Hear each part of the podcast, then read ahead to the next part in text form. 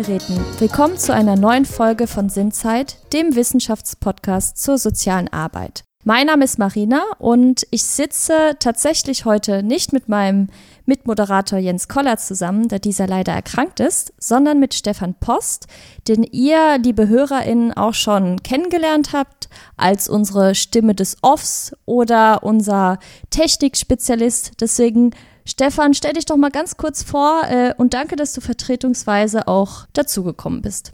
Hallo, ja, ich bin Stefan Post. Ihr hört mich selten, aber ich stecke immer ganz tief in der Arbeit im Podcast mit drin. Und ich sitze hier im, in Köln mit Marina. Ich bin Vertreter des Innovation Lab Köln und bin in dieser Funktion auch im Podcast dabei und übernehme eben die Technik im Normalfall, also Schnitt, Verwaltung, das Hochladen, sodass ihr die Folge auch hören könnt. Aber ich glaube, viel mehr muss man zu mir gar nicht sagen. Es soll ja gar nicht um mich gehen heute. Genau, aber ich freue mich auf jeden Fall, dass ich das heute dann auch nicht alleine machen muss. Auch wenn, wie ihr wisst, liebe HörerInnen, wir sind nie alleine, sondern haben auch immer unsere Spezialistinnen, unsere Gästinnen eingeladen. Bevor wir aber zu denen kommen, möchte ich ganz kurz das Thema der heutigen Folge vorstellen. Und zwar sprechen wir, wie beim letzten Mal, über den Menschen als sexuelles Wesen, über Vielfalt, Vorbehalte und Selbstbestimmung. In der letzten Folge haben wir uns dem Thema Sexualität und Behinderung gewidmet und heute werden wir vor allen Dingen über Sexualität und Pädagogik sprechen und das sogenannte redselige Tabu erläutern. Mehr dazu werdet ihr dann auch gleich erfahren. Vielleicht als kleine Einleitung erstmal. Wenn wir an Sexualpädagogik denken, dann haben wir verschiedene Bilder im Kopf. Also je nach Alter fand Sexualerziehung im Freundeskreis statt. Es wurde die Bravo gelesen, das war bei mir zum Beispiel der Fall. Und entsprechende Hefte wurden auch gut versteckt. Es gibt ja dann so die typischen Verstecke, wie man das dann auch in so Filmen sehen kann. Und manch einer von uns wird sich vielleicht auch an den Sozialarbeiter, die Sozialarbeiterin erinnern, die mit Koffer und äh, Kondom in die neunte Klasse gekommen ist und alle Erinnerungen vereint, dass die Sexualität, so wie man sie verstanden hat, im Kinder- und Jugendalter zu verordnen ist. Und wenn man an Sexualpädagogik denkt, bezieht sie sich also vor allem auf diese Phase im Leben, in dem wir unsere eigene Sexualität erkunden.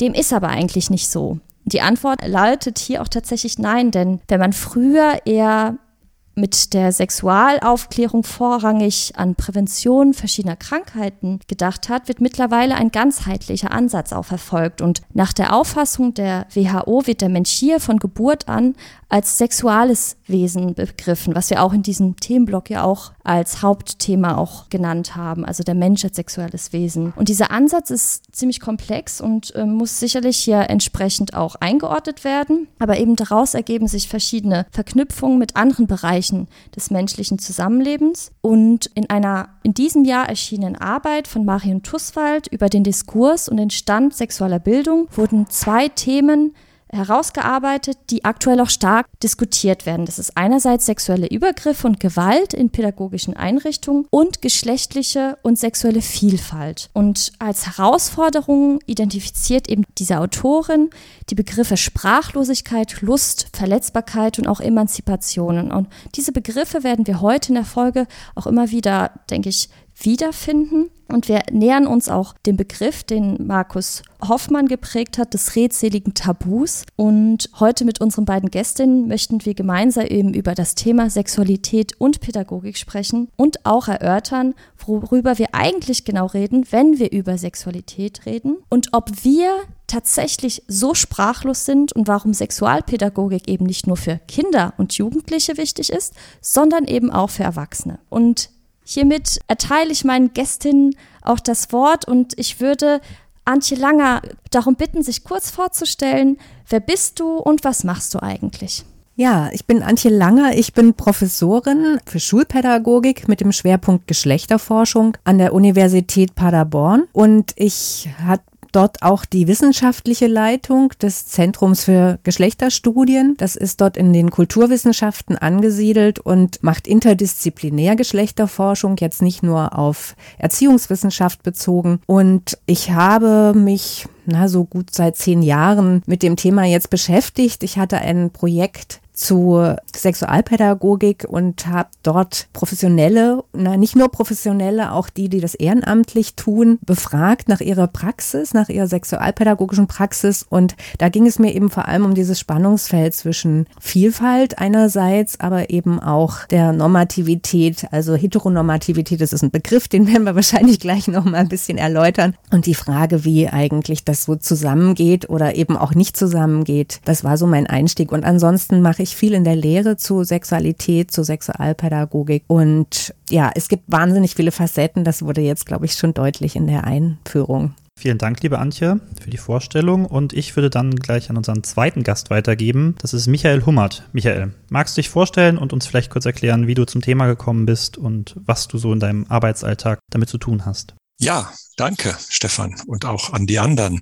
Mein Name ist Michael Hummert. Ich bin Dozent am Institut für Sexualpädagogik und bin im Grunde viele Jahre auch so jemand gewesen, wie das Marina gerade gesagt hat, so ein Sozialarbeiter mit Koffer, der durch die Schulen gezogen ist. Von Hause aus bin ich Diplompädagoge, Sexualpädagoge und systemischer Berater. Ich habe vor vielen Jahren selber die Ausbildung zum Sexualpädagogen gemacht und bin 15 oder 20 Jahre in Schulklassen gegangen, tatsächlich neunte Klasse vor allen Dingen und habe sexualpädagogische Aufklärungsprojekte gemacht. Heute bin ich vor allen Dingen in der Erwachsenenbildung tätig. Ich schule diese Menschen, die das machen wollen. Also ich bin in der Aus- und Fortbildung und genau wie du schon gesagt hast, Marina, ist der Mensch im Grunde sein ganzes Leben lang ein sexuelles Wesen, so dass wir mit allen Altersgruppen, also im Institut für Sexualpädagogik arbeiten wir mit pädagogischen Fachkräften, die in all diesen Arbeitsbereichen arbeiten, von der Kita bis in die Altenhilfe. Und das Spannungsfeld von Selbstbestimmung und Vielfalt auf der einen Seite und Prävention von sexueller Gewalt, das kenne ich gut. Manchmal werden wir angekündigt in unseren Projekten als,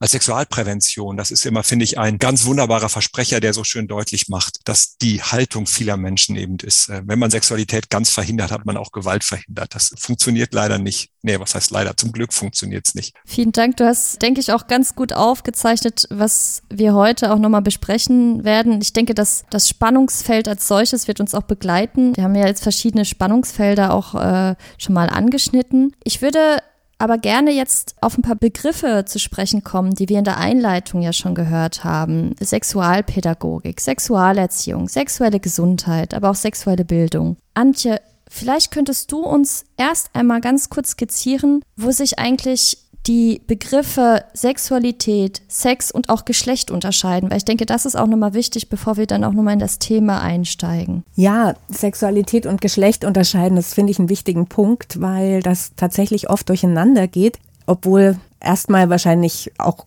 komisch, weil Geschlecht ist doch erstmal klar. Wir haben Frauen, wir haben Männer, Mädchen, Jungen, wir haben aber auch jene, die sich eben geschlechtlich nicht so eindeutig verorten wollen, verorten können. Also wir haben jetzt die dritte Kategorie rechtlich anerkannt, die mit divers betitelt ist. Das betrifft aber eben vor allen Dingen auch intergeschlechtliche Menschen. Wir haben aber auch, und da kommt jetzt diese Vermischung oft zustande, wenn wir von Transsexualität sprechen und eben aber eigentlich in dem Sinne Transgeschlechtlichkeit meinen, weil das, die Kategorie bezieht sich auf Geschlecht und nicht auf Sexualität. Und da haben wir die Begriffe Sex und Gender ja auch, ähm, wo also Sex das biologische Geschlecht meint und Gender jetzt mal ganz schlicht gesagt das soziale Geschlecht, aber gerade auch diese Bezeichnung zum Beispiel Transsexualität ja auch aus einer medizinischen Bezeichnungspraxis kommt und das geht dann in die Alltagsdiskurse sozusagen ein und damit findet oft so eine Vermischung statt. Und das andere ist, dass die sexuelle Orientierung, also ob ich heterosexuell, homosexuell, ja, oder eben auch vielleicht bisexuell mich verstehe, dass das ja auch immer was mit dem Geschlecht zu tun hat. Also weil diese Orientierung ist eine geschlechtliche Orientierung auf Männer oder Frauen oder auch nicht-binäre Personen hin. Und da merkt man schon, es wird ganz schön kompliziert, aber dadurch kommt diese Verknüpfung so zustande, dass wir eben also ich hatte vorhin Heteronormativität genannt. Das wäre vielleicht da auch ein wichtiger Begriff, der eben sagt, wir haben eine zweigeschlechtlich organisierte Gesellschaft, die eben vor allem Frauen und Männer kennt, also die sind sozusagen grundsätzlich verschieden. Wenn ich Frau bin, kann ich nicht Mann sein und auch nicht andersrum. Das ist so unsere Denkweise, die sich historisch entwickelt hat. Und Genau, und Heteronormativität heißt eben, dass sich Männer und Frauen begehren. Also es ist nicht nur so, dass sie grundsätzlich anders sind, dass sie sich komplementär zueinander sozusagen stehen in dem, wie sie sind, also in Anführungszeichen sind, und dass sie aber auch einander begehren. Und das ist damit eben verstanden und das durchzieht jetzt nicht nur unsere Vorstellungen, wie eben Frauen oder Männer sind und sein sollen, sondern eben auch Institutionen, wie sie organisiert sind. Also ein gutes Beispiel ist die Ehe, die wir zwar jetzt auch als gleichgeschlechtige neuerdings kennen, ja, das ist ja noch, noch gar nicht so lange her, aber gerade in diesen rechtlichen Verfassungen sehen wir, dass es trotzdem die Norm ja eigentlich die heterosexuelle Ehe ist und dass bestimmte Dinge dann wiederum nicht möglich sind, wenn es sich um gleichgeschlechtliche Beziehungen handelt. Also da merkt man, es hängt sehr stark miteinander zusammen. Also die Frage nach der sexuellen Orientierung ist ja immer eine nach dem geschlechtlichen Begehren. Und weil wir das so stark machen und die Heterosexualität als die Norm ansehen, haben wir also immer ein Zusammenwirken mit Geschlecht darin. Das wäre erstmal das. Aber analytisch ist es, also es hängt stark zusammen, wenn wir uns historisch angucken, wie hat sich eigentlich Sexualität oder das, was wir darunter verstehen, entwickelt, dann hängt es ganz stark immer mit auch Geschlechterkonstruktionen zusammen und mit Geschlechterverhältnissen. Und wir hatten vorhin ja auch die Frage nach der Gewalt genannt und auch die hat was mit Geschlechterkonstruktionen zu tun und wie, wie die so verfasst sind.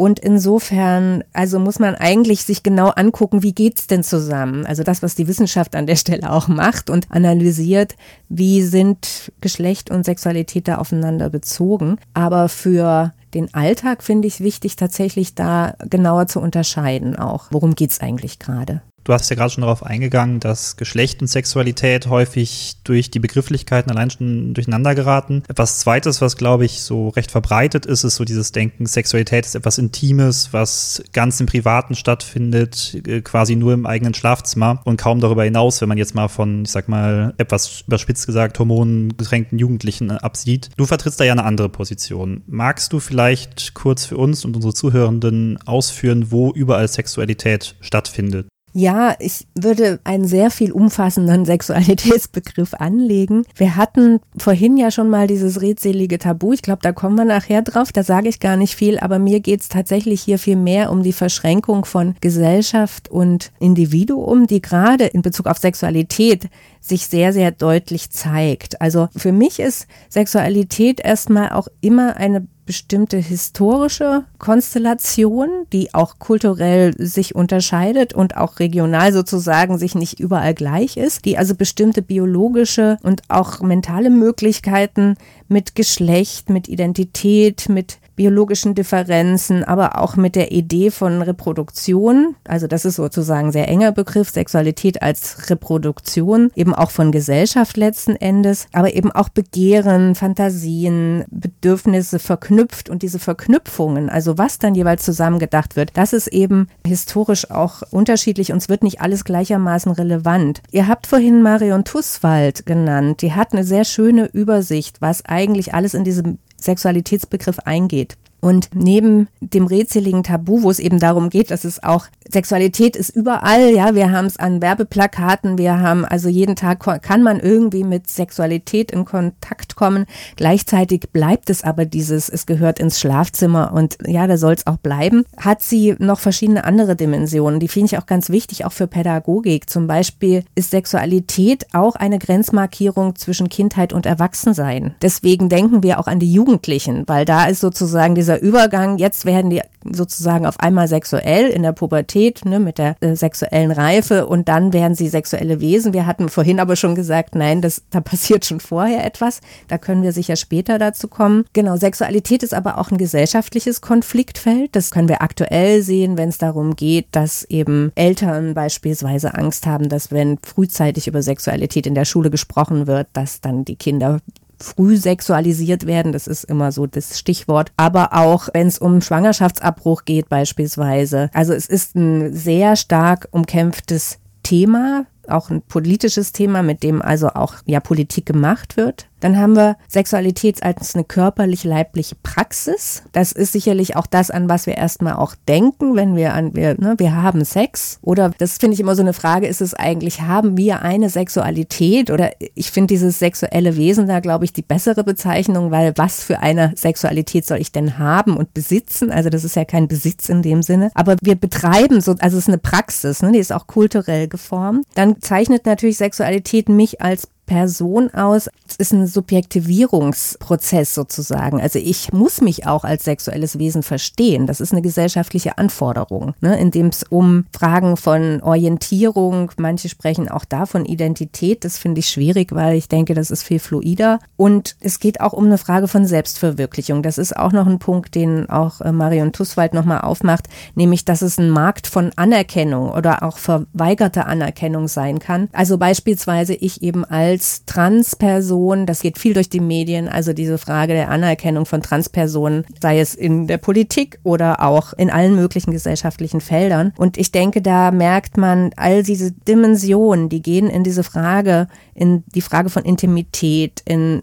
Lust, in erotische Beziehungen gehen ein. Also mal mehr, mal weniger. Ja, und das ist für mich so ein weites Spektrum. Ich kann ganz schlecht sagen, was Sexualität ist in einer kurzen Definition, aber ich finde diese Aspekte alle sehr wichtig und gerade für eine wissenschaftliche Beschäftigung natürlich äh, muss man sie dann in diesem komplexen Zusammenspiel auch denken. Ich würde jetzt gerne auch einen allgemeineren Blick auf die Sexualpädagogik werfen und im späteren Verlauf werden wir auch auf einzelne Settings zu sprechen kommen, auch zum Beispiel die Einrichtung Schule, wie das da auch nochmal gestaltet ist. Wenn du dir das da alles angehört hast, äh, Michael, was Antje auch aufgeführt hat, wo kommt denn hier eigentlich die Pädagogik ins Spiel? Vielleicht kannst du auch hier deine Arbeitsfelder auch nochmal dahingehend erläutern, weil du hast ja dieses Beispiel genannt, was ich ja auch in der Einleitung gesagt habe mit dem Koffer, aber dahinter steckt ja noch sehr viel mehr, was eigentlich die Sexualpädagogik als solches ausmacht. Ja, das ist eine schöne Frage. Wo kommt denn eigentlich die Sexualpädagogik da ins Spiel? Ne? Wir haben früher Seminare gemacht, die hießen irgendwie so wie, was macht die Sexualität, wenn die Pädagogik kommt? Ne? So, man sieht schon die Sexualität weglaufen quasi, weil der, die Vorstellung, dem pädagogisch zu kommen, eben auch ja, ich sag mal, auf der einen Seite abtönt und verschreckend und irgendwie alte Menschen reden mit jungen Menschen und sagen ihnen, wie sie es tun sollen. Das, ne? Oder wenn ihr letzte Woche über Behinderung gesprochen habt, da Menschen, die sich als nicht behindert, gerade im Zusammenhang mit Sexualität, da lache ich drüber, wer da nicht behindert ist. Also wer den Menschen dann sagt, wie es richtig geht, so, ne? Das ist ja absurd. Ich sag mal, wenn die Frage ist, was die Aufgabe von pädagogischer Arbeit ist, dann finde ich das, was, was die Antje gesagt hat, tatsächlich schon einen sehr guten Aufschlag, weil es geht ganz viel auch darum, den Menschen so Mythen über Sexualität also wegzunehmen ist jetzt irgendwie, hört sich so, so, so aversiv, also mehr so aggressiv an. Aber ihnen klar zu machen, dass es eben ein Mythos ist. Sexualität ist was Intimes oder Sexualität ist die natürlichste Sache der Welt oder es gibt gute Sexualität und es gibt böse Sexualität. Das sind so Mythen, die wir so verinnerlicht haben. Das liegt eben auch daran, dass wir darüber so wenig im Detail sprechen. Und das ist Aufgabe von Pädagogik, den Menschen auf der einen Seite deutlich zu machen, dass es äh, viele Bilder, die sie im Kopf haben, Mythen sind und ihnen dabei zu helfen, nach innen zu schauen und zu gucken, na, was will ich denn jetzt wirklich? Und das hat was mit Sexualität im Zusammenhang mit Geschlecht zu sein. Also welches Geschlecht will ich denn haben, aber auch ganz im Konkreten heute hier in meiner sexuellen Interaktion, wozu habe ich eigentlich Lust? Wozu habe ich jetzt Lust? Wozu habe ich in sieben Minuten Lust? Wozu ich vor drei Minuten keine hatte oder andersrum? Also dafür die Menschen zu sensibilisieren ist glaube ich, ein wichtiger Aspekt. Selbstbestimmung ist da dann immer die Floskel, die im Detail dann total schwierig ist. Und die Arbeitsfelder sind, habe ich gerade schon gesagt, ne, also ist alles. Also ich arbeite ganz viel im Bereich Kita und spreche mit ErzieherInnen darüber, wie, wie sie arbeiten können mit Kindern dazu, aber eben auch in der Arbeit mit Leuten, die in der Altenhilfe aktiv sind. Also überall taucht ja Sexualität und es ist überall tabuisiert. In allermeisten Weiterbildungszusammenhängen taucht es nicht auf, so dass wir als externes Institut dann dazu eingeladen werden. Das Thema Tabuisierung ist ja auch ein, ist im Bereich Sexualität ganz wichtig. Man spricht ja so häufig, in vielen Bereichen ist Sexualität noch ein Tabuthema. Gleichzeitig ist es quasi überall um uns herum. Und wie in der Einleitung ja schon angesprochen hat Frau Tusswald, vier Herausforderungen identifiziert. Emanzipation, Lust, Verletzbarkeit und Sprachlosigkeit. Da stellt sich mir die Frage, sind wir wirklich so sprachlos? Weil man gleichzeitig ja auch sehen muss, dass zum Beispiel gerade das Thema Werbung wird ja oft äh, über Sexualisierung gesprochen, insbesondere im Hinblick auf Frauen. Sind wir wirklich so sprachlos? Ist Sexualität ein Tabuthema oder ist das vielleicht in der Gesellschaft auch sehr unterschiedlich? Da würde ich mich ja interessieren, wie ihr da drauf blickt, gerade aus dem Blickrichtung der Sexualpädagogik. Vielleicht fangen wir nochmal mit dir an, Michael,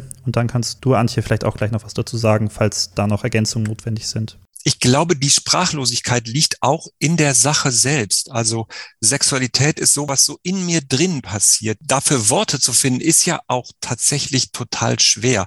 Und all das, was Antje vorhin gesagt hat, ist ja in der Sexualität aufgeladen, von meiner geschlechtlichen Identität bis hin zu meiner sexuellen Praxis und dafür in den Momenten Sprache zu finden. Ich glaube, wenn wir über Sexualität reden, auf so einer Ebene wie hier, dann geht es einigermaßen. Aber im Konkreten, wenn die Menschen über ihre gemeinsame Sexualität sprechen oder über ihre Bilder von Sexualität, dann hat es auch natürlich gesellschaftliche Gründe, warum das so schwierig ist. Also ich glaube, dass aus der Sexualität kommende und dann unsere Kulturgeschichte mit dem Thema führen tatsächlich dazu, dass es in vielen Bereichen eine Sprachlosigkeit gibt. Und wenn ich auf die heutige Jugend gucke, ne, die heutige Jugend, dann nehme ich aber in vielen Bereichen auch eine Sprachfähigkeit da, die sich verbessert hat. Also durchaus auch und das hat ja was mit Wahrnehmung zu tun. Also die nehmen Dinge wahr, die früher Generationen vielleicht nicht so wahrgenommen haben. Und das ist ein steter Aneignungsprozess von Differenzierung und Verbalisierung. Antje, möchtest du was ergänzen? Ja, also mir ist da gerade auch nochmal eingefallen, also diese Sprachlosigkeit, das ist auch nochmal gerade in Bezug auf die Sexualpädagogik, wo das ja immer auch als ein gewisses Problem markiert wird. Ne? Also man muss im Grunde genommen erstmal die Kinder und Jugendlichen sprachfähig machen. Also wenn wir jetzt beispielsweise dann Sexualkunde haben oder beziehungsweise dann auch vielleicht eben die Person mit dem Koffer kommt und da ist aber nicht das Problem, dass sie alle nicht sprechen können, sondern das sind ganz andere Momente, die da reingehen. Also einerseits, weil sie sehr unterschiedlich über Sexualität sprechen oder nicht sprechen. Also bereits die Worte, die sie benutzen, sind ja vielleicht sehr unterschiedlich. Also wie habe ich als Kind gelernt, bezeichne ich meine Geschlechtsorgane? Ne? Sage ich da irgendwie Scheide, sage ich Vulva, sage ich also keine Ahnung, nenne ich sie Susi oder also es, es gibt so viele Varianten, die da, also da fängt es ja sozusagen schon an und es gibt aber auch, natürlich kennen viele dann auch alle möglichen Worte, aber welche können wir denn gemeinsam benutzen? Also auf welche Sprache verständigt man sich dann in dem konkreten Fall? Das ist so das eine. Das andere ist, wir haben dann da ja eine Gruppe von Kindern, Jugendlichen sitzen, die also in einem Klassenkontext häufig, wo also alles, was sie an Gruppendynamik sowieso auch schon haben, ja auch mit sich bringen. Das heißt, das ist kein Kontext, in dem ich also alles auch sagen möchte oder wo also Konkurrenzen sind, wo irgendwie bestimmte ja, Ausschlüsse stattfinden, soziale Ausschlüsse und so weiter. Also das ist dann schon relativ schwierig und das hat auch was mit dieser Sprachlosigkeit zu tun. Also es ist einfach eine Konstellation, die macht das nicht so einfach und andererseits ja, man muss einfach auch gucken, ja, wie wollen wir darüber sprechen? Und das ist doch aber ein guter Prozess auch. Also mal zu überlegen, wie wollen wir über ein Thema eigentlich sprechen?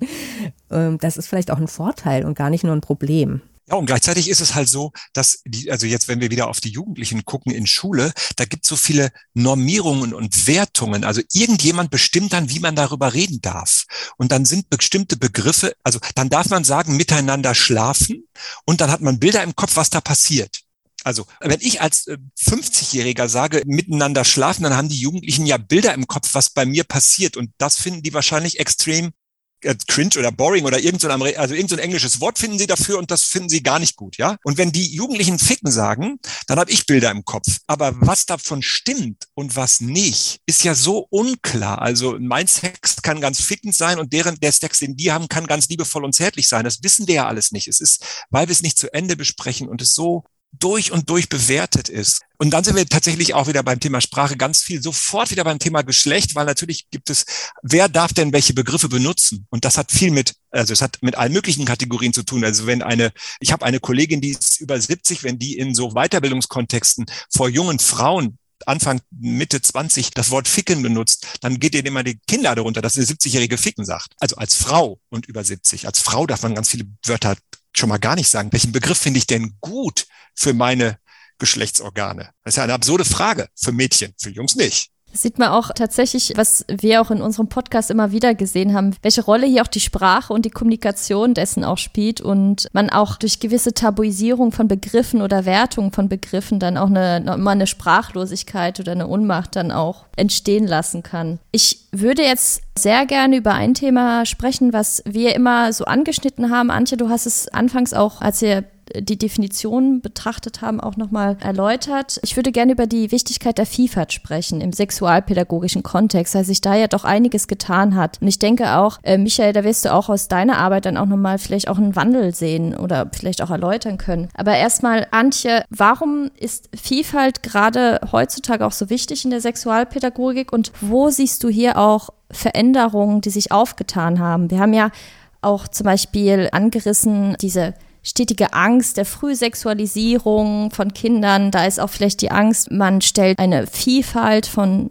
Sexualitätsmöglichkeiten auch da. Wie siehst du das? Wie würdest du das bewerten? Es gibt ganz unterschiedliche Kontexte, wo ich da auch unterschiedliche Sachen beobachte. Das eine ist, ich fange mal mit meinen Uniseminaren an. Da ist schon sehr deutlich, dass die meisten wissen, dass auch Vielfalt ein Thema ist und dass das einzubeziehen ist. Und dann gibt es diejenigen, die das durchdrungen haben und verstehen und andere, die wissen, man muss jetzt ein Sternchen setzen, sozusagen. Aber manchmal stimmt der Kontext gar nicht. Da beobachte ich schon auch in den Seminaren, die ich jetzt über die Zeit gegeben habe, dass also so diese Idee, dass es auch sexuelle Vielfalt jetzt erstmal im Sinne von nicht nur hetero oder Homosexualität, sondern eben auch, ja, diese Frage von, ist eigentlich die monogame Beziehung die einzige Form? Was ist mit vielleicht auch, also in dem Sinne dieses Begehren nach Sexualität gar nicht so verspüre, dass es einfach wirklich also eine Varianz gibt, die, die da ernster zu nehmen ist. Aber meistens denken wir, und das ist, glaube ich, auch ein Problem bei Vielfalt immer gleich an bestimmte Identitäten. Das ist ja auch im Moment ein sehr umkämpftes Feld oder auch der Vorwurf, ihr macht ja nur Identitätspolitik. Also mir ging es da tatsächlich mehr um also sozusagen sowohl die Varianz in Bezug auf eine eigene Positionierung, also wer bin ich, wer will ich sein und was bedeutet es eigentlich, als auch aber auch, also wir haben ja vorhin gesagt, es verändert sich ein Leben lang und da können sich also auch ne, die Frage des Begehrens oder wie genau, ähm, vielleicht ist auch die Frage, nenne ich das Ficken oder nenne ich es miteinander schlafen, gar nicht irgendwann über die Zeit gar nicht der Punkt, sondern das verändert sich vielleicht auch, was ich da irgendwie möchte. Oder ich habe Phasen, in denen ich mich einfach schlicht nur anlehnen will. Und aber auch das kann ja sexualisiert, also etwas Sinnliches sein, was mehr ist als ich brauche gerade mal eine Lehne. Und insofern kann das, denke ich, also auch da vielleicht mal Vielfalt zu denken und nicht nur in Bezug auf, wer ist diese Person. Und das ist aber das, was wir, also historisch ja auch nochmal wir verbinden Sexualität seit dem, ja, so 18. Jahrhundert wird Sexualität biografisiert. Ja, also es ist eine Erklärung, wer wie geworden ist, oder wir suchen auch immer noch Erklärungen, warum wird man hetero oder homosexuell. Ja, das wird immer versucht, auch über die Biografie zu erklären. Also natürlich findet auch Biografisierung statt. Das ist unsere Geschichte, ja. Aber die Erklärung, warum wir gerade sexuell so aktiv sind oder uns so fühlen, die ist natürlich nicht immer nur damit gegeben. Und deswegen finde ich da vielleicht auch selber so ein bisschen für sich selber vielfältiger zu denken, ist auch noch ein wichtiger Aspekt. Aber es geht natürlich ansonsten auch ganz klar darum, dass auch nach wie vor viel Diskriminierung, gerade auch im Bereich der Schule, stattfindet über die Frage von sexueller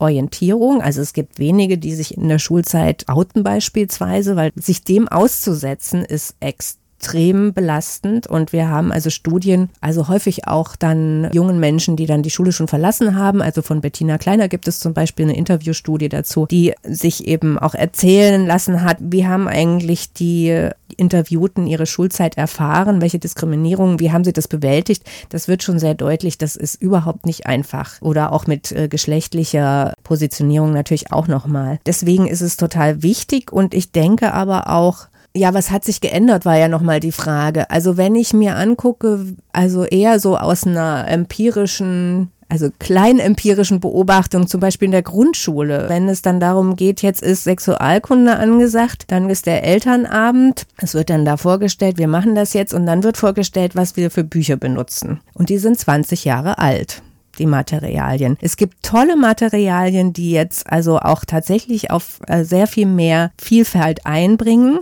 aber die werden zu dem, also was ich gesehen habe, werden sie nicht benutzt. Und ich weiß gar nicht, ob sie gekannt werden oder, und das ist absolut abhängig davon, von der individuellen Lehrkraft, würde ich sagen. Und das finde ich wirklich, ja, da hat sich nicht so viel verändert im Grunde genommen. Weil da lernen die Kinder eben viel Stereotype kennen, würde ich sagen. Und das ist eben auch ein Problem daran. Also nicht nur, dass ich eben über die Sexualpädagogik in dem Fall oder über das Wissen, was in der Schule vermittelt wird, ausgrenze und das findet an der Schule sowieso schon statt, sondern auch, dass prinzipiell viele Stereotype die sie überall finden. Ne? Bilderbücher sind voll mit Stereotypen beispielsweise oder Filme. Da haben wir wirklich ganz viel und das wird eigentlich verstärkt an der Stelle. Und das ist auch ein Problem, weil das damit sind sozusagen Männlichkeits-, Weiblichkeitsanforderungen verbunden, die ja auch ja, mit denen müssen die Kinder und Jugendlichen wieder umgehen. Also ich bin jetzt oft bei Kindern und Jugendlichen, weil das so mein Metier ist, aber damit sind auch Erwachsene natürlich konfrontiert.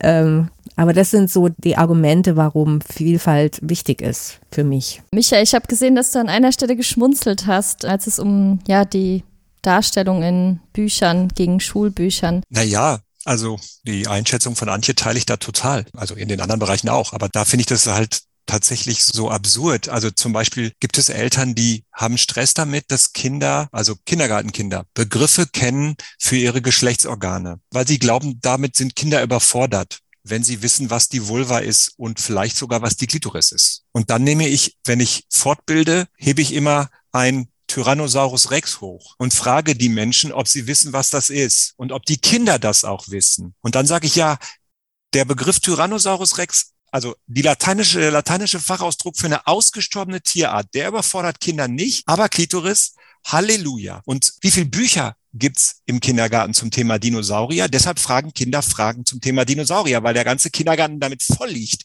mit Büchern zum Thema Dinge, die vollkommen irrelevant sind. Also und auch noch außerdem voller Klischees. Also ich sag mal Indianerbücher und Ritterbücher. Nichts davon hat mit der Lebensrealität von Kindern zu tun. Und wenn ich mir dann angucke, welche Bücher es zum Thema Körper gibt, dann sind die 20 Jahre alt oder neu und gruselig. Also beides gibt's ja. Und es gab auch vor 20 Jahren schon gute Bücher. Also die Basis für die Sexualpädagogik der Vielfalt war ein Buch, was 2008 erschienen ist. Das ist jetzt kein ganz neuer Trend. Und Vielfalt, und da bin ich ganz bei Antje, hat auch was mit dem Thema sexuelle Vielfalt zu tun und geschlechtliche und Orientierungsvielfalt. Aber es geht um den Einzelnen. Wir sind ja groß geworden mit, so macht man Sexualität und so nicht. Das ist die richtige Sexualpraktik und das ist verboten. Die beiden Menschen dürfen miteinander Sexualität machen und die anderen nicht. Das war einfach. Für alle, die da mitgemacht haben, war das total einfach. Es war hochgradig diskriminierend und es war vereinfachend und viele Leute haben sich auch nicht dran gehalten, mussten aber beichten oder mussten Angst haben, verurteilt zu werden. Und ich meine jetzt nicht verurteilt im Sinne von tatsächlich problematische Dinge. Also Sexualität mit Kindern klammer ich jetzt mal hier ausdrücklich aus. Und heute ist es ja viel herausfordernder. Was will ich? In all der Möglichkeiten, dass Leute sagen, um Gottes Willen, damit sind Menschen überfordert, kann ich total verstehen, weil es ist wirklich eine Herausforderung. Was will ich? Tatsächlich ich. Und mir geht es bei Vielfalt immer auch darum, Jungs zu sagen, um mal ein ganz konkretes Beispiel zu sagen, nicht alle Jungs machen Selbstbefriedigung. Ja, Thema Lust hatten wir vorhin als eine Herausforderung. Man muss als Junge keine Selbstbefriedigung machen. Man kann glücklich werden, ohne Selbstbefriedigung zu machen. Darf man. Und das zu wissen und das nicht das Gefühl zu haben, oh Gott, ich bin mit mir stimmt was nicht, weil ich das irgendwie, mich macht das nicht an. Nö, ist okay, muss dich nicht anmachen. Ist total okay. Darf dich aber anmachen. Muss aber nicht. Und da auch vielfältig zu denken, in jedem Einzelnen, der da sitzt und nicht nur in denen, die unnormal sind, also das, was irgendwer als normal definiert. Leute tragen damit irgendwie mit Sorgen mit sich rum, die nicht nötig sind. Das ist für mich Sexualpädagogik der Vielfalt. Du hast es gerade ja schon mal angeschnitten. Das war auch eine Einleitung bei euch beiden, glaube ich, vorhanden. Ich würde gerne mal auf das Thema Gewalt im Kontext von Sexualität kommen und auch die Frage stellen, wie hier Sexualpädagogik auch helfen kann. Auch da würde ich vielleicht bei Michael anfangen. Du arbeitest in der Praxis in der Erwachsenenbildung.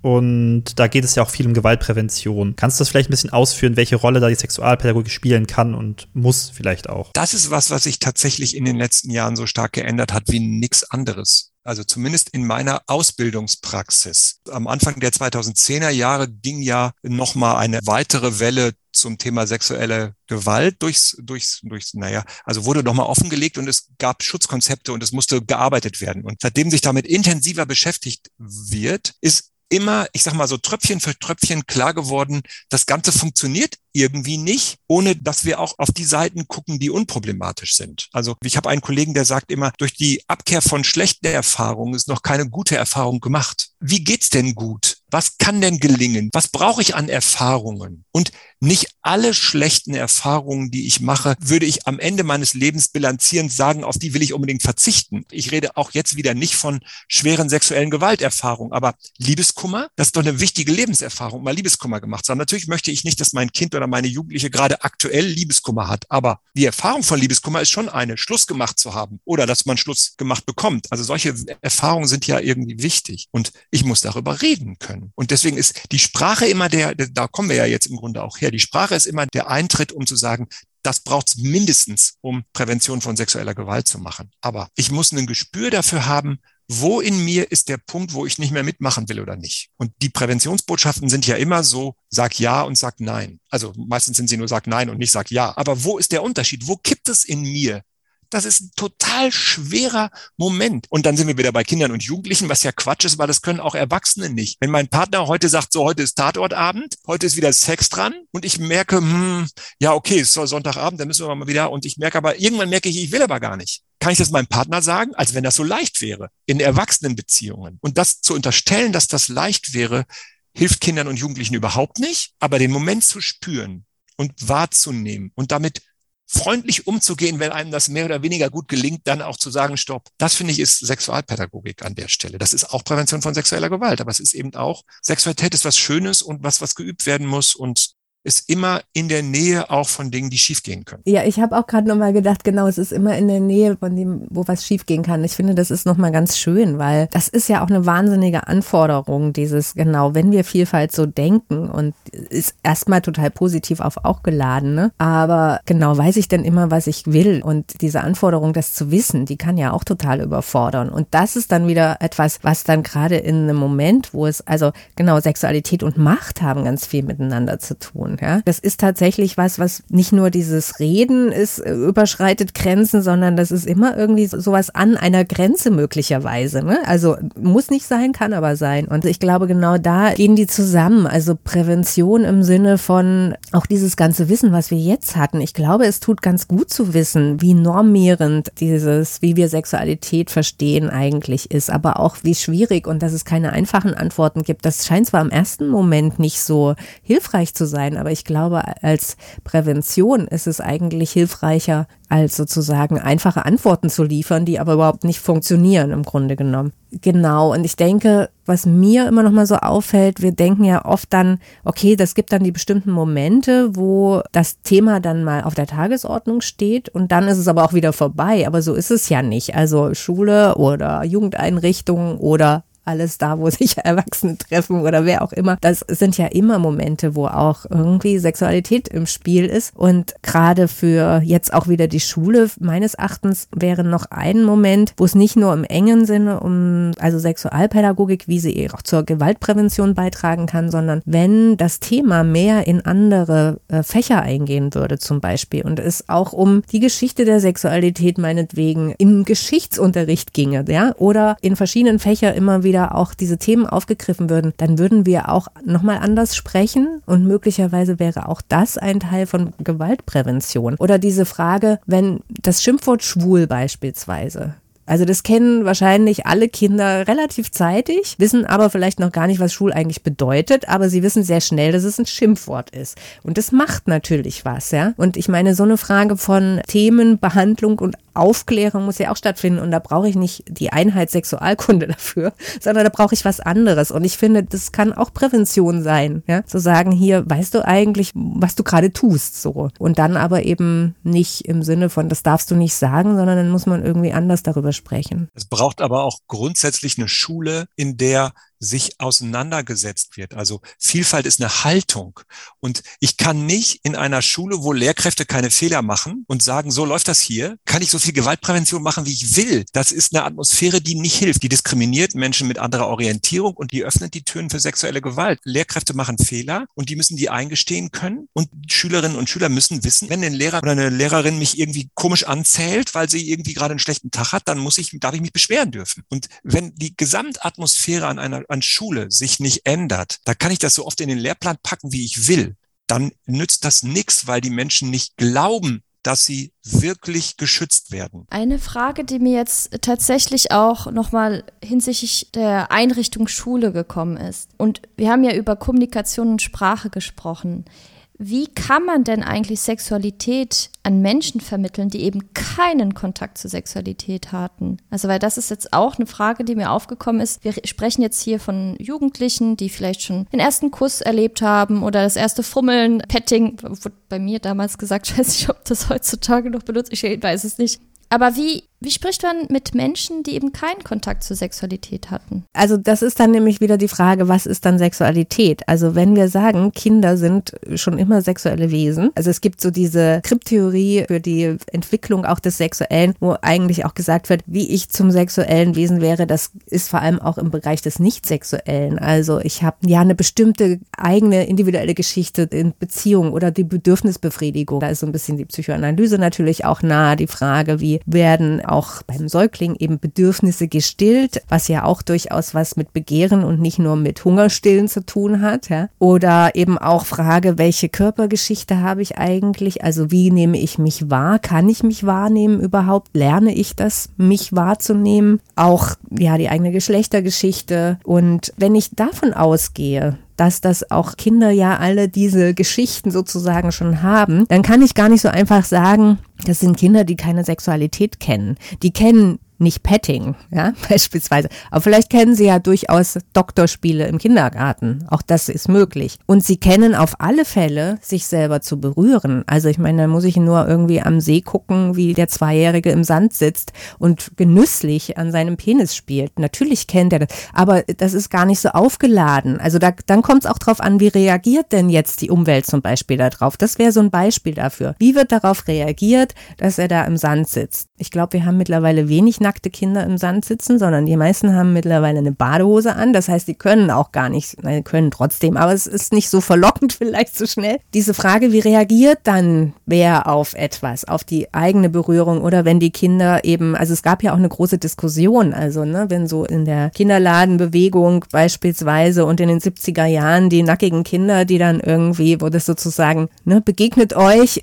gab es ja auch viel, auch da merkt man wieder, es ist wieder sehr umdiskutiert und natürlich kann man da auch vermitteln, also zum Beispiel Grenzen vermitteln. Das kann ich in dem Moment, weil sie machen durchaus Erfahrungen. Und die Frage von Grenze, die spielt auch eine Rolle, wenn es nur um die Frage, wie nah darf mir jemand kommen. Ja, was mag ich, was mag ich nicht? Das machen ja Kinder, sobald sie mit Menschen zu tun haben. Deswegen würde ich fast sagen, vielleicht ist die Frage verkürzt gestellt, wenn wir sie so, so stellen. Wobei ich schon weiß, gerade wenn ich vielleicht vermeiden will, dass sowas wie, sollen noch nicht auf Ideen kommen, die sie eigentlich noch nicht haben. Das ist ja irgendwie was, was da, die Angst, die damit einhergeht, ja. Aber ich finde zum Beispiel, wenn so diese Frage mit dem Körper zu beschäftigen, also wenn Kinder sich mit dem eigenen Körper oder wie sind andere Körper, dann hat das immer auch möglicherweise eine sexuelle Dimension. Nur denken wir sie bei Kindern halt oft noch gar nicht so. Aber da können die schon ganz schön was ja, sie lernen was, sie werden was mitnehmen davon. Ich glaube, das geht schon ganz gut. Ich muss natürlich jetzt nicht mit dem Achtjährigen irgendwie über Pornografiekonsum reden. Also, ne, das ist wahrscheinlich nicht das, was gerade angesagt ist. Also ich habe zwei kleine Ergänzungen. Das eine finde ich, das ist tatsächlich ja, wenn wir Körpergeschichte uns angucken, ne? Das eine ist so, wie wir den Körper konkret dann besprechen und was wir dazu sagen. Aber wie reden wir über Körper? Also wir als Vorbild. Also klar, wenn er sich an seinem Penis anfasst und wir dafür einen bösen Spruch machen, ja. Aber wenn er nackt rumläuft und wir einen bösen Spruch machen, weil er ein bisschen Bäuchchen hat oder weil er mitkriegt, dass alle Frauen irgendwie immer darauf reduziert werden, dass sie noch schlanker sein müssen. Das wirkt ja viel, viel, viel stärker als Botschaft an Kinder, also an PädagogInnen und auch an Eltern. Achtet mal darauf, wie ihr redet, bitte also über Körper. Wie soll denn jemand mit seinem Körper eine schöne Sexualität haben, wenn er von Kind an lernt, dass das nicht genügt? Das finde ich ist, das ist Sexualpädagogik. Da geht es gar nicht um Sexualität. Und das Zweite, wie kann ich Jugendlichen, wie kann ich Menschen, die keine konkrete Sexualität haben, also noch keinen Geschlechtsverkehr haben, würde ich immer sagen, ja, frag doch die Menschen, was sie wissen wollen. Und dann sag ihnen, was sie hören wollen. Und überlege, in welcher Lebenssituation stecken sie, was wäre gut, ihnen noch zusätzlich zu sagen. Also wenn mich 15-Jährige gefragt haben, ob wirklich die Menschen in Afrika, die Männer in Afrika so große Penisse haben, habe ich sicherheitshalber immer noch mal auch die Zahlen aus Deutschland dazu gesagt, einfach damit sie sie gehört haben, auch wenn sie das nicht gefragt haben. Aber ich habe gefragt, was wollt ihr wissen? Und das schützt auch davor, Menschen Dinge zu erzählen, die sie nicht interessieren. Also die meisten Jugendlichen sind übrigens hervorragend in der Lage, nicht zuzuhören. Kinder auch. Wir haben jetzt gerade viel über Kinder und Schule gesprochen. Und wir hatten auch vor kurzem eine Veranstaltung zum Thema Cybergrooming, wo es auch darum ging, dass das Klischee für Sozialarbeiterin vom Sozialarbeiter, der in der neunten Klasse mit einem Koffer in die Klasse kommt, das Problem birgt, dass die Kinder und Jugendlichen mit 15, 16 meistens ja schon viel weiter sind in dem Thema. Gleichzeitig gibt es immer wieder Kritik von der, in Anführungsstrichen, Frühsexualisierung in der Schule. Wann müsste sexualpädagogische Arbeit aus eurer Sicht eigentlich anfangen? Also müssten wir eigentlich schon in der Grundschule Sexualpädagogik auf dem Lehrplan haben oder in der fünften Klasse oder wie müssten wir damit umgehen, damit das Ganze gerechter ist? Gerade wenn wir davon ausgehen, dass auch schon Kleinkinder im Endeffekt was, was mit Sexualität zu tun hat, entwickeln. Selbst wenn es dann nicht direkt mal sexuelle Akte sind, sondern eben ein Verhalten, was in diesem Spektrum bewegt. Vielleicht zuerst du, Antje, und dann du, Michael. Ich glaube, wir müssen da so ein bisschen unterscheiden. Also solange wir Sexualkunde genau in dieser Einheit denken, dann ist die Frage auch, wann soll das denn sein? Wenn ich aber eben genau davon ausgehe, dass auch beispielsweise ja in anderen Fächern Wissen vermittelt wird über Geschlechtervorstellungen und über Sexualitätsvorstellungen. Also wenn ich jetzt irgendwie ein Deutschbuch habe und da sind dauernd irgendwie so eine Familienkonstellation mit Mutter, Vater und zwei Kindern, möglichst Mädchen und Junge, alle weiß, alle jung, alle gut beisammen, alle schmal, genau. Und damit vermittle ich ja auch schon ganz viel. Insofern würde ich sagen, das geht sofort los. Also im Grunde genommen äh, ab dem ersten Lebenstag mehr oder weniger. Und auch im Kindergarten natürlich schon. Und ich finde gerade diese Frage, aber da kannst du, Michael, viel mehr dazu sagen, also nicht als Einheit zu vermitteln, sondern aber dass eben neben den Dinosaurierbüchern auch andere Bücher dastehen, wo ich eben sowas, ja, erstens auch eine Vielfalt von möglichen Lebensweisen abgebildet habe, wo ich auch mich eben mit dem Körper beschäftigen kann. Im Kindergarten ist es spätestens immer dann ein Thema, wenn jemand ein Geschwisterkind kriegt. Dann ist es oft ein Thema, also weil es kommt sozusagen mit rein und dann wird es auch möglicherweise entsprechend vielleicht gerade mit Büchern gestaltet. Also das ist so ein ganz klassischer Fall, würde ich sagen. Kann aber auch schon früher, ne? Das können, die können auch zwei oder drei Jahre sein. Also nicht jetzt erst Kindergarten ab drei in dem Fall. Genau. Und also ich weiß nicht, ob es in allen Bundesländern so ist, aber in, in den meisten gibt es in der Grundschule auch diese Sexualkunde-Einheit ich finde es auch in Ordnung, das zu machen, aber meines Erachtens kann es das gar nicht alleine sein. Und wenn man das anders denkt, finde ich, dann ist gar nicht mehr so sehr die Frage, an in welchem Alter muss das jetzt irgendwie platziert werden. Also Alter spielt schon eine Rolle, insofern man wahrscheinlich gibt andere Dinge, die dann interessant sind. Ich muss dann dem 15-Jährigen natürlich wahrscheinlich nicht mehr sagen, äh, wie das jetzt mit Eizelle und Samen so funktioniert. Das ist wahrscheinlich schon mal vorher Thema gewesen. So. Also ich würde sagen, es sind einfach unterschiedliche Themen und wir hatten das ja vorhin auch schon. Wenn ich auch diejenigen frage, was wollt ihr eigentlich wissen, dann bringen sie ja genau das ein, was sie auch, wo sie gerade dran sind. Ja, aber dazu muss ich eine Atmosphäre schaffen, dass ich das Gefühl habe, ich darf die Frage, die mich wirklich interessiert, auch stellen und nicht das, von dem ich denke, dass die Lehrkraft das jetzt gerne als Frage hören möchte. Und das hat dann viel, viel mit der Atmosphäre in so einer Schule zu tun. Also habe ich als Lehrkraft, ist mir klar, dass ich ein sexuelles Wesen bin? Also, im, und zwar nicht nur theoretisch, sondern auch praktisch, dass ich eine Wirkung habe mit dem, wie ich mich da darstelle. Und ist mir klar, dass ich meine eigene sexuelle Biografie mal angeguckt haben muss. Also in Ruhe, warum habe ich bestimmte Vorstellungen davon, was richtig und was falsch ist? Und die kann ich ja haben. Aber mir muss auch klar sein, dass es eine professionelle Haltung geben muss und dass das eine mit dem anderen vielleicht gar nichts zu tun hat und da muss ich noch was lernen. Wenn ich irgendwie biografisch nicht gelernt habe, über Sexualität zu sprechen, aber in der Grundschule arbeite, ja, dann muss ich mir das drauf schaffen. Und wenn das die Universität nicht tut, wo ich eine Ausbildung gemacht habe, dann tut mir das leid, dann muss ich es im Referendariat machen oder ich muss es kapieren und mir im Gespräch mit Freundinnen und Freunden drauf schaffen. Also ich kann nicht mit Menschen arbeiten, ohne über das Thema reden zu können.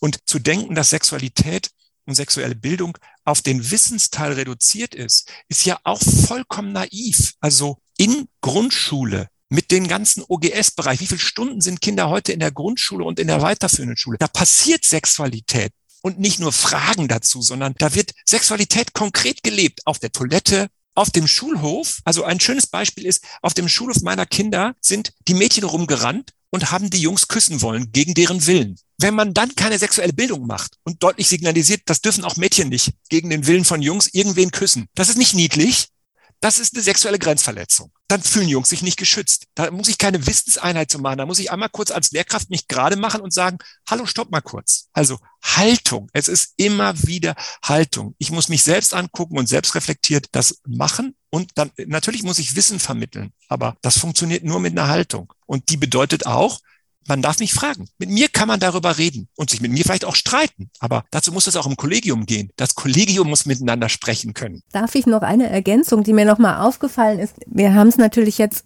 immer sehr aus dieser Position, wir wollen Kindern, Jugendlichen was vermitteln, ja, oder es gibt da etwas, was sie beigebracht kriegen müssen und sie begleitet werden müssen. Aber gerade wenn wir jetzt, egal welche pädagogischen Einrichtungen, das kann ja auch eine Jugendwohngruppe sein oder das Jugendhaus oder was auch immer, auch in diesen pädagogischen Beziehungen haben wir es mit Sexualität zu tun. Und das ist eben auch ein Punkt, warum es eigentlich auch bedeutet dass alle sich damit auseinandersetzen müssen. Nicht nur, weil sie da etwas vermitteln sollen, sondern weil es auch darum geht, also ne, diese Frage, wie wird Nähe, Distanz reguliert? Also ganz praktisch, wann bin ich wem zu nah, wo sind die Grenzen, also individuell, aber auch gesellschaftlich, aber auch, wie kann ich sowas wie eben sexualisierte Gewalt auch in Einrichtungen, ausgehend von PädagogInnen wahrnehmen und wie können dann Kinder da, haben sie die Möglichkeit, sich anzuvertrauen und so. Das sind ja auch alles nochmal Momente, die genau so eine Atmosphäre brauchen. Und deswegen ist es eben auch nochmal wichtig zu sagen, sie müssen sich mit Sexualität beschäftigen, nicht nur, weil sie irgendwann mal Sexualkunde unterrichten sollen. Das ist ein, ein super Impuls, weil wir sind jetzt im Mai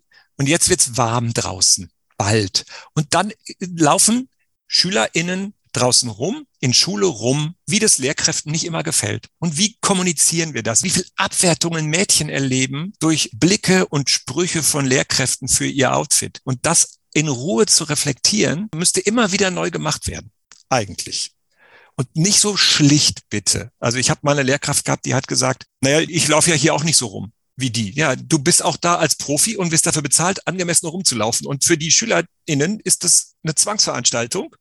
Die werden abgeholt von der Polizei, wenn sie nicht kommen. Also da ist was, ein bisschen was anderes. Der eine Person ist erwachsen, und die andere nicht. Und dann mal in Ruhe gucken.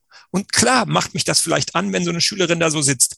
Da muss ich mich damit beschäftigen. Wir haben jetzt ja auch sehr viele unterschiedliche Themen angeschnitten. Von Sexualität ist etwas Individuelles, Vielfältiges zu Sexualität. Zur Sexualität gehört auch ein lebenslanges Lernen. Man lernt auch als erwachsene Person immer mal wieder und sollte sich auch selbst äh, nachfühlen, nachhorchen und auch über die eigene Sexualität reflektieren. Und das hier, das ist auch etwas, was Antje auch immer wieder betont hat, auch ein ja, sogenannter transdisziplinärer Ansatz von Sexualität auch wichtig wäre. Also, dass man eben Sexualität eben nicht nur aus der klassischen Sexualitätkunde betrachtet, sondern auch hier in verschiedene andere Bereiche reingeht. Es wurde ja auch über die Geschichte der Sexualität gesprochen, nur um ein Beispiel zu nennen. Und das gleichzeitig, das hat äh, Michael jetzt auch nochmal stark gemacht, dass eben diese Atmosphäre in der Schule eine sehr zentrale Rolle spielt und dass auch Lehrkräfte sich selbst auch mal kritisch durchaus betrachten sollten, wie sie eigentlich über Sexualität reden und wie man auch diesem Thema einen größeren Raum geben kann und auch nicht mit so,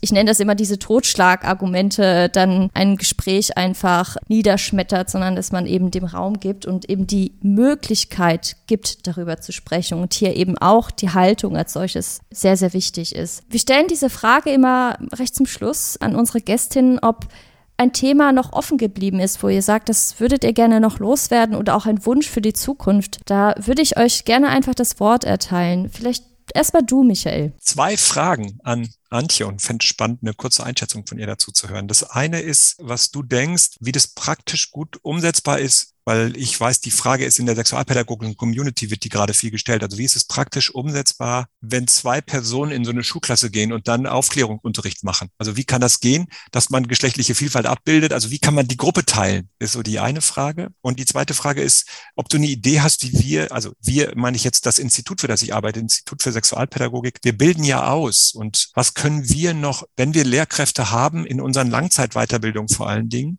was können wir als externe Weiterbildnerinnen und Weiterbildner noch tun? Ja, also erste Frage ist genau das, womit ich mich ja auch beschäftigt habe in dieser Forschung damals, wobei ich mir erstmal angeguckt habe, wie wird das denn gemacht, beziehungsweise was wird dazu erzählt? Ich habe ja mir vor allen Dingen über diese Praxis erzählen lassen und da ist es fast durchgängig so gewesen, dass Mädchen- und Jungengruppen letztlich also erstellt wurden auf unterschiedliche Weisen und das war schon ganz interessant, weil teilweise war das irgendwie sehr klar. Also ne, die Pädagogin, die geht in die Mädchengruppe und der Pädagoge in die Jungengruppe und da wurde gar nicht weiter drüber nachgedacht, sondern es wurde oft noch verstärkt, weil dann zum Beispiel methodisch haben die Mädchen sich Fragen überlegt, die sie den Jungen stellen und die Jungen die sie den Mädchen stellen und dann kommen sie ins Plenum wieder zusammen und dann wird sozusagen so eine Jungen- und eine Mädchensexualität irgendwie konstruiert. Das fand ich sehr schwierig, obwohl die eigentlich durchaus ein, schon die Idee hatten, dass es nicht hinhaut. Also was meistens gesagt wird, es ist eben am praktikabelsten, man kann am besten mit den Gruppen arbeiten und es ist irgendwie so, so am einfachsten. Also mir scheint es einfach am einfachsten. Ich habe aber auch, also zum Beispiel ein queeres Zentrum, die eben auch Transpersonen beispielsweise mit in der Jugendarbeit hatten, wo auch immer, auch, die haben sich sehr viele Sachen überlegt, wie können wir das machen? Also auch zum Beispiel dieses, ja, sie können sich einfach selber einer Gruppe zuordnen oder so. Aber oft ist es dann eben so, dann hat man doch wieder Mädchen- und Junggruppen. Aber das muss dann eigentlich auch erstmal okay sein. Also eine richtig gute Lösung habe ich definitiv nicht, weil, also eine Sache würde ich sagen, immer wieder verschiedene Methoden und auch verschiedene Gruppenkonstellationen. Also, dass das nicht einfach für eine Mal irgendwie immer nur dieses Mädchen-Junge-Gruppe und damit ist es gegessen, sondern dass es einfach unterschiedliche Konstellationen gibt. Und da kann man ja auch am Ende nochmal die Frage stellen, in welcher Gruppe hast du dich denn wie gefühlt und was ist denn das mit dem Sprechen und den Grenzen und so? Das könnte man ja auch nochmal aufgreifen. Das wäre ein Vorschlag. Und das andere, es gibt für die geschlechtersensible oder die gendersensible Pädagogik einen Ansatz, der heißt Dramatisierung, Nicht-Dramatisierung und Entdramatisierung von Geschlecht. Katharina Debus von Dissens in Berlin hat das also sehr ausgearbeitet und ich finde das einen ganz wichtigen Aspekt. Also ich kann nur über diese Vervielfältigung jetzt von Gruppen kann ich das gar nicht unbedingt erreichen. Das wäre auch nicht das Einzige. Wir haben vorhin Vielfalt ja viel diskutiert, ne? Also es gibt diese Momente, da wird sozusagen die geschlechterhomogene Gruppe, die ist da auch wichtig. Also es gibt ja auch manchmal Schutzräume, die durchaus klar sind, aber auch da kann es sein, dass es gar kein Schutzraum ist. Oder die Frage ist, ordne ich mich als Transperson zu? Das ist ja, oder als Nicht-Binäre, ist ja total schwierig. Aber ich muss sozusagen diese Momente, wo Geschlecht oder Geschlechtshomogenität jetzt gerade da war, sozusagen, das wieder besprechen. Also es entdramatisieren sozusagen, dieses Omnipräsente da wieder rausnehmen. Und dann gibt es Momente, da spielt es vielleicht gar keine Rolle. Und vor allen Dingen, glaube ich, muss man aufpassen, dass man Geschlecht nicht funktional setzt. Also zum Beispiel, und das ist nämlich meines Erachtens was, was häufig passiert, da habe ich am wenigsten Störungen. Und deswegen nehme ich jetzt die geschlechterhomogene Gruppe. Also von der ich annehme, dass sie geschlechterhomogen ist. Und man kennt das, glaube ich, von Sitzordnungen ganz gut. Ich setze ein Mädchen neben einen Junge, dann ist es still. Und das passiert nach wie vor in Schule. Genau. Und da würde ich sagen, einfach wirklich mehr ausprobieren, methodisch und die Konstellationen einfach häufiger ändern und das auch besprechen. Und wenn ich die Stereotype bespreche, dann kann ich vielleicht auch ein bisschen was damit machen. Die Kinder sind es einfach sehr gewohnt, dass sie in diese homogenen Gruppen gehen auch. Ne? Das ist nicht so einfach. Also das war der erste Punkt. Der zweite Punkt mit der Ausbildung ich würde sagen, das, was ich so kenne von dem, was ihr macht, da würde ich erstmal sagen, weiter so. Ähm, ich habe eher ein anderes Problem, was ich sehe. Und da müsste man vielleicht nochmal gucken, wie man das zusammen angehen kann. Im Studium kommt das Thema ja auch kaum vor. Das hängt wirklich auch wieder davon ab, wer ist da, wer bringt es ein. Und das ist sehr zufällig. Auch der Anteil an Pädagogik ist sehr gering. Also je höher die Schulform, umso weniger Bildungswissenschaften oder Pädagogik haben die im Studium. Und dann hat es gleich gar keine Chance. Fürs Gymnasium gibt es zumindest in NRW keine Möglichkeit, überhaupt damit konfrontiert zu werden. Weil da ist nichts. Also die haben so wenig Pädagogik, dass das keinen Ort haben kann. Also das heißt aber, vielleicht ist es wichtig auch zu wissen, wie wenig sie davon haben, damit man wirklich sagt, Lehrkräfte müssen tatsächlich Möglichkeiten kriegen, vielleicht, also auch ein bisschen, wie kann ich eigentlich selbst reflektieren? Was brauche ich denn dazu alles? Das wäre für mich sowas. Die eigene Beschäftigung mit Sexualität, wie kann die aussehen? Weil das würde ich auch an der Uni nicht vermitteln. Also ich mache da keine Biografiearbeit oder so. Das finde ich ist nicht der Rahmen von Uni. Also vielleicht sind es da auch nochmal Arbeitsteilungen, die da entstehen. Ne, da ist eine wissenschaftliche Beschäftigung damit. Und ich habe 40er Seminare mal mindestens. Also da kann ich auch nicht so gut ins Detail gehen oder so. Ich glaube, da würde ich mich gerne mit dir nochmal drüber unterhalten. Äh, wenn ich Vorträge halte vor 200 Leuten, also und zum Jugendsexualität, dann gebe ich zumindest einen kurzen Moment, müssen die sich auch mit ihrer Nachbarschaft über ihre eigene Sexualaufklärung unterhalten. Also ein bisschen, ja, aber du hast natürlich recht. Da bin ich als Studierender, bin ich irgendwie angemessen irritiert, wenn ich plötzlich über mich selbst irgendwie sprechen. Aber es hat inzwischen auch gute Tradition in diesem Podcast, dass sich die GästInnen miteinander vernetzen und im Nachhinein noch zusammenarbeiten. Also das können wir nur befürworten. Ja, schöne Idee. Da kann ich das ja gleich mal nutzen, weil wo das auch stattfindet, ist jetzt in Paderborn demnächst am 29. Juni, da machen wir nämlich einen Fachtag zu Schule und Sexualität, also viel von dem, was wir heute besprochen haben. Es gibt einen Vortrag von Marion Tusswald, die wir ja schon häufiger heute erwähnt haben. Und im Anschluss an diesen Vortrag gibt es dann Workshops zu verschiedenen Themen, also zur Frage von Einvernehmlichkeit, von traumaorientierter Pädagogik, von Methoden der Sexualpädagogik und zu Nähe und Distanz, das sind die vier. Und das ist im Grunde genommen sowas. Da gibt's eben allgemein erstmal was dazu und dann gibt's aber in den Workshops eben nochmal eher eine Möglichkeit, tiefer zu gehen und dann auch wirklich, also da sind Lehrkräfte und Studierende eingeladen. Also vielleicht kommen ja auch einige gerne nach Paderborn, können sich anmelden über die Seite vom Zentrum für Geschlechterstudien. Und dann können wir weiter diskutieren miteinander. Die findet ihr dann auch in der Podcast-Beschreibung. Ich würde dann jetzt langsam zum Schluss kommen. Wir sind eigentlich auch schon etwas über unserer Zeit. Wir stellen am Ende des Podcasts immer auch eine Frage, die kann mit dem Thema zu tun haben, die muss aber nicht, nicht, nämlich die Frage nach eurem Lieblingsmenschen. Wir suchen einen Menschen, der euch geprägt hat, beeinflusst hat, vielleicht auch inspiriert hat. Das kann eine Person aus eurem privaten Umfeld sein, das kann natürlich immer vom Fach sein, auch aus anderen Fachbereichen, wenn ihr sagt, das ist jemand, der mich ganz besonders angesprochen hat. Theoretisch noch fiktive Persönlichkeiten möglich, Persönlichkeiten des öffentlichen Lebens. Also wir hatten quasi schon alles von Greta Garbo bis Gronk oder Lady Gaga. Ihr habt da die volle Offenheit. Genau, ich würde vorschlagen, dass wir mit Michael anfangen und dann darf kann Antje den Abschluss bieten. Gerade aktuell und heute ist mir als allererstes meine 16-jährige Tochter in den Kopf gekommen, die ihr Leben lang geschlagen ist mit einem Vater, der Sexualpädagoge ist und natürlich mit dem Thema ganz anders groß geworden ist, dass das vielleicht andere Kinder sind. Und für mich ist sie immer so eine, eine Inspiration, dass sie vollkommen unabhängig davon, wie viele Jahre ich mich beruflich schon mit dem Thema beschäftigt ist, behandelt sie mich wie ein Vater, der ahnungslos ist. Also, ja, Papa, heute in Schule ist das aber echt jetzt wirklich anders als früher. Und das finde ich toll. Also, gerade wenn wir über Vielfalt reden, das ist für sie einfach ein selbstverständlicher Teil des Lebens, dass es Menschen gibt, die nicht heterosexuell, nicht cis sind, nicht binär unterwegs sind und mit welcher Selbstverständlichkeit sie das macht und mit welcher politischen Power sie das auch gegen Widerstände in ihrer Schule bei ihren MitschülerInnen durchsetzt, finde ich sehr beeindruckend und inspirierend. Den Mumm hätte ich im Leben nicht gehabt, mit 16 aufzustehen, oder auch sitzen zu bleiben, wenn eine Lehrkraft sagt, so alle Schüler stehen bitte auf, dann bleibt die sitzen. Das durchzudiskutieren und sich zu streiten und so wenig normativ zu sein, finde ich an ihr extrem beeindruckend. Vielen Dank, Michael. Und Antje, wer fällt dir ein? Mir fallen natürlich auch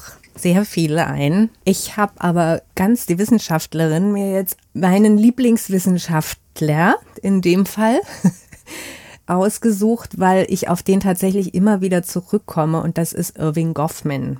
Irving Goffman, ein Soziologe, der sich ganz viel mit Interaktion mit Normativität, mit Normalität beschäftigt hat, schon sehr früh, also in den 60er Jahren. Das ist sozusagen meine erste Analysekategorie oder meine erste Brille gewesen, wo ich ganz viel entdeckt habe, was ich, glaube ich, ohne diese Lektüre, also was ich sehr gut empfehlen kann, wir spielen alle Theater, heißt es auf Deutsch, dieses Buch, wo es eben darum geht, wie wir eigentlich miteinander kommunizieren und wie das in der Öffentlichkeit stattfindet und wie wir den anderen unterstellen, was sie von uns denken und darauf wieder reagieren. Also so Erwartungserwartung. Und er hat sich auch als einer der ersten mit Geschlecht in dem Rahmen beschäftigt. Also mal von den vielen Frauen in Frauenbewegungen abgesehen, aber jetzt äh, auf einer wissenschaftlichen Ebene auch durchaus einschlägig. Und das finde ich also ich komme gerne immer wieder auf ihn zurück und merke, dass da schon ganz viel drinne steckt und ich ja, was schätze ich da dran? Auch eine gewisse Leichtigkeit in dieser Betrachtung von Sozialem und das nicht immer alles so verbissen zu sehen. Da konnte man in den 60er Jahren auch noch anders schreiben als jetzt. Aber kann ich nur empfehlen, ich glaube, das ist augenöffnend, wenn man so ein bisschen Gesellschaftsanalyse auch leicht verständlich lesen möchte. Das ist heute mein Lieblingswissenschaftler. Dann möchte ich mich bei euch bedanken. Also erstens, dass ihr heute da wart mit dieser Offenheit und ich finde auch einfach sehr interessanten Aspekten, die mich auch nachdenklich stimmen und ich habe auf jeden Fall sehr viel gelernt und ich glaube unsere ZuhörerInnen auch. Und wir haben es schon erwähnt, alle Links, Informationen findet man in der Podcast-Beschreibung, auch zur Veranstaltung, die Antje gerade zu Schluss auch nochmal genannt hat. Und an euch gilt, liebe HörerInnen, ihr könnt uns unter Instagram bei transfernetzwerk.s-in folgen. Lasst uns dein Like da und natürlich unseren Podcast abonnieren bei allen Playern, die es gibt, Spotify etc. Diese Informationen findet man auch überall und wenn ihr uns Anregungen schreiben wollt, ein Thema nennen wollt, dann schreibt uns doch eine E-Mail unter sinnzeit.kato-nrw.de. Die E-Mail ist bekannt. Und in der nächsten Folge schließen wir unseren jetzigen Themenblock zum Thema der Mensch als sexuelles Wesen, Vielfalt, Vorbehalte und Selbstbestimmung. Es bleibt also weiterhin interessant. Also schaltet ein bzw. hört rein und bis dahin, wie ihr wisst, Nutzt eure Zeit sinnvoll. Tschüss. Tschüss. Tschüss. Ja, tschüss.